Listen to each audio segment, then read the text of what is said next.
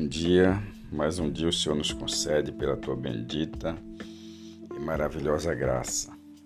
Nosso devocional de hoje se encontra em 1 Coríntios, capítulo 7, verso 1 diz assim o texto: Agora, quanto às coisas sobre as quais escrevestes, ou seja, que é bom que o homem não tenha relações com mulher. Por causa da imoralidade, cada homem tem a sua mulher e cada mulher seu marido. Aqui o apóstolo Paulo ele dá algumas instruções à igreja de Corintos, a qual escreveram a ele querendo saber algumas informações de Paulo, algumas orientações, e ele aqui as orienta, dizendo que é bom que o homem não toque em mulher, não que por preconceito ou por coisa desse tipo, mas pelas questões que aquele que não fosse casado não tivesse relações com mulheres porque isso é um pecado contra a vontade do Senhor. Então a orientação dele é que por causa da imoralidade sexuais é bom que cada homem tenha a sua mulher.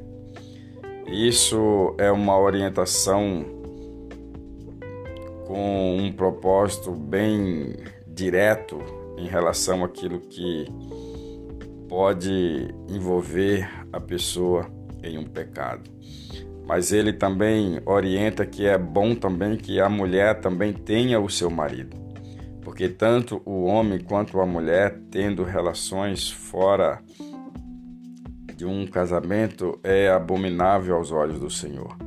Então Paulo ele dá essa orientação que cada um tenha o seu companheiro, cada uma tem a sua companheira mas ele orienta ainda que é bom que o marido cumpra sua responsabilidade conjugal no seu papel de marido para com a sua mulher e do mesmo modo a mulher também para com o marido.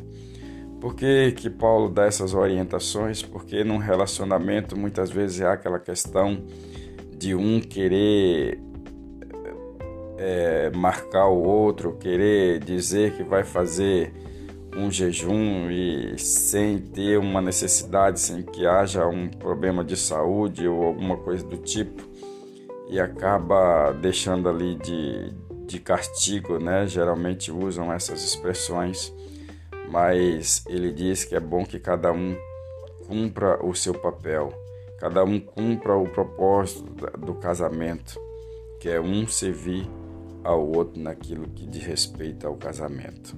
Amém? Que Deus abençoe seu dia. Esse é o nosso devocional de hoje. Que Deus abençoe o seu dia, que Deus abençoe a sua casa. Oramos ao Senhor. Pai bendito, obrigado pela sua palavra, que mais uma vez ela nos orienta, ela nos coloca no caminho, ela nos exorta e nos dá, Senhor, a direção a qual necessitamos. Que o Senhor abençoe cada pessoa que está ouvindo esse devocional e que a poderosa mão do Senhor sustente e fortaleça hoje e para sempre. Amém. E graças a Deus. Compartilhe esse devocional com seus amigos e tenha um ótimo dia na presença do Senhor. E até o nosso próximo encontro, se assim o Senhor permitir.